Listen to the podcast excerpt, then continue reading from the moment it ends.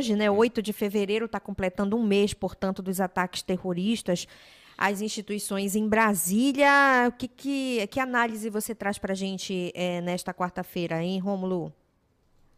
Bom, Tati, hoje é um dia de balanço para todo mundo aqui em Brasília, porque exatamente hoje faz um mês daqueles atos eh, antidemocráticos que culminaram com a depredação dos, de três instituições centrais da República, que é Congresso Nacional, o STF, Palácio do Planalto. Então, uh, a gente procurou saber aqui em Brasília, fazer um levantamento, diante de tudo que foi dito, tudo que foi realizado, qual foi o destino das pessoas envolvidas nesse, uh, nesse, nessa situação. Então, e o que reflexo ou quais são as consequências jurídicas para essas pessoas? E isso serve de alerta para eventualmente outras que possam querer seguir pelo mesmo caminho. Para a gente imaginar, então, Tati Salgado, que isso sirva pelo menos e tenha essa coluna de hoje um caráter pedagógico porque sob o pretexto de que eu vou me manifestar por algo, que eu não concordo politicamente e que isso se transforme numa liberdade de expressão,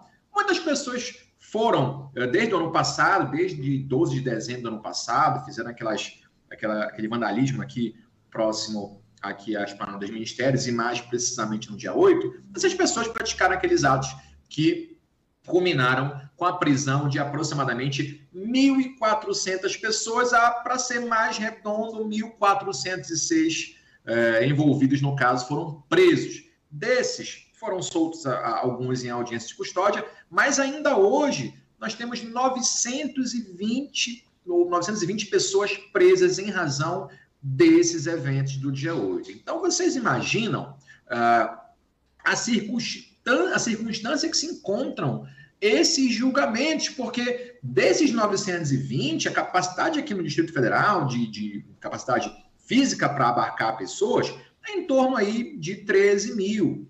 E nós temos uma população carcerária aqui com volta de 14, 15 mil pessoas. Ou seja, há um déficit, ainda que pequeno, no sistema carcerário aqui do DF, mas há um déficit. Então, do último dia 8 para cá, foram mais de 1.400 pessoas presas. Hoje nós temos em torno de 920 pessoas. Então, isso fez a massa carcerária crescer consideravelmente aqui no sistema no Distrito Federal e levantou-se levantaram-se alguns questionamentos, Tati Salgado, sobre a necessidade dessas pessoas estarem presas ou não, porque são pessoas de família, são pessoas que estavam lá protestando, e volta aquele debate antigo sobre o cidadão de bem e o cidadão que não é de bem. Né?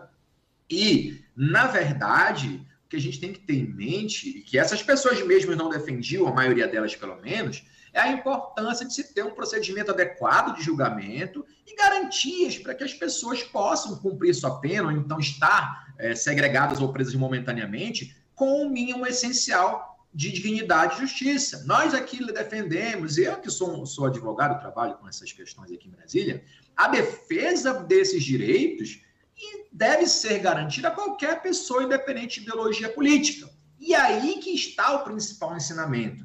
Porque muitas dessas pessoas defendiam uh, punições ou então uh, mesmo tortura para quem tivesse cometido crime. E o argumento era, era muito raso: ah, mas se cometeu crime, merece estar ali, merece sofrer. E essas pessoas hoje estão nessa condição. Então, talvez seja um caráter pedagógico muito grande para essas pessoas vivenciar o que se passa dentro dos, das prisões, presídios no DF ou fora mesmo, para que, se, que compreendam, então, a necessidade de políticas públicas que atendam às garantias fundamentais de qualquer cidadão, independente da sua posição política.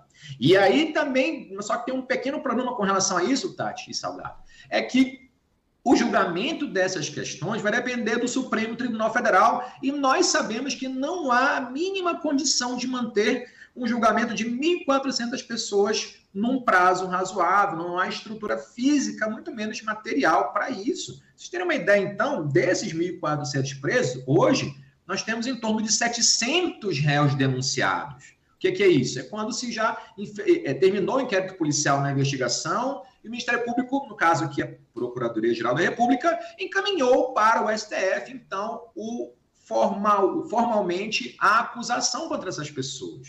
Então há um impasse muito grande de como vai ser solucionado esse julgamento e até lá as pessoas aguardam na prisão para responder a esses processos. O claro que há uma necessidade para alguns casos, talvez outros não, mas o importante é destacar aqui que foram praticados crimes, e assim como aquele crime da pessoa que furta alguma coisa ali no mercado, esses também são crimes que merecem uma punição e precisam, então, dentro das garantias legais, dentro daquilo que é plenamente válido, e isso tem que ser observado também. Há uma discussão jurídica muito grande sobre excesso judiciário, isso é importante a gente também fiscalizar, mas que sejam garantidas essas pessoas e todas as outras que lá se encontram um julgamento adequado dentro de um prazo razoável. Salgado? Falhou o áudio do. Não, não, não falhou, né? Não. E, Romo, você estava falando ainda há pouco aí sobre é, cidadão de bem, que é sempre o que é falado, né? O que é relatado, inclusive, os que foram presos.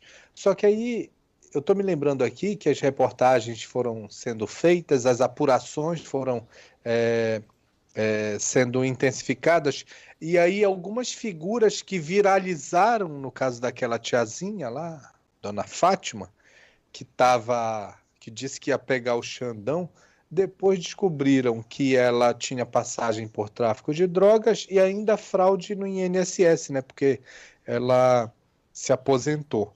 E aí o outro rapaz, o que quebrou o relógio lá, que não que tinha valor inestimável, também já tinha passagem pela polícia. Então estava cheio de cidadão não bem, né? De que não era de bem não. É, Salgado. No caso da dona Fátima, por exemplo, não era uma mera passagem, não. Era uma condenação criminal por tráfico de drogas.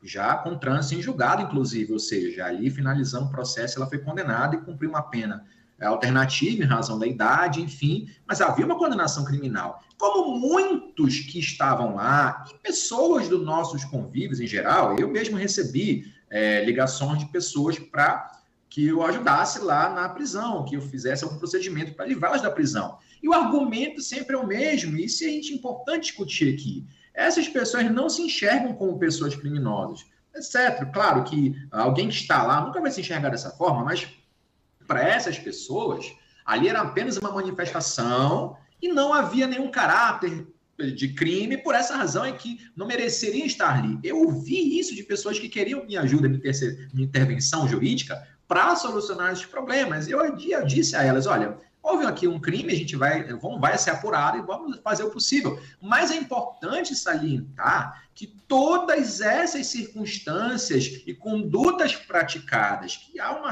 infinidade de provas, vídeos, as próprias pessoas faziam é, o selfie ali e publicavam nas próprias redes sociais isso faz prova daqueles atos que foram cometidos ali. E claro que há na questão legal, e aqui eu vou rapidamente para um ponto legal, uh, não houve denúncia por terrorismo, já que a lei de terrorismo vincula a outras questões, ou seja, aquela manifestação onde houve quebra-quebra, essa confusão toda. A lei não determina que isso, que é um ato terrorista, mas seja punido como terrorista, porque a lei não prevê motivação política para isso. E é exatamente por isso que Augusto Aras não denunciou os 700 por terrorismo. Mas há no Código Penal um ponto específico, um capítulo específico, que trabalha com a questão dos ataques às instituições democráticas e ao Estado de Direito. E foi esses artigos que foram usados na denúncia contra essas 700 pessoas, e mais denúncias virão até formalizar os 1.400. Então, a nossa informação de hoje é a seguinte: é tentar mostrar às pessoas que uh, há limites para essa manifestação e há previsão legal clara expressa no Código Penal de que, a se exceder nessas condutas, vai haver uma punição considerável para essas pessoas.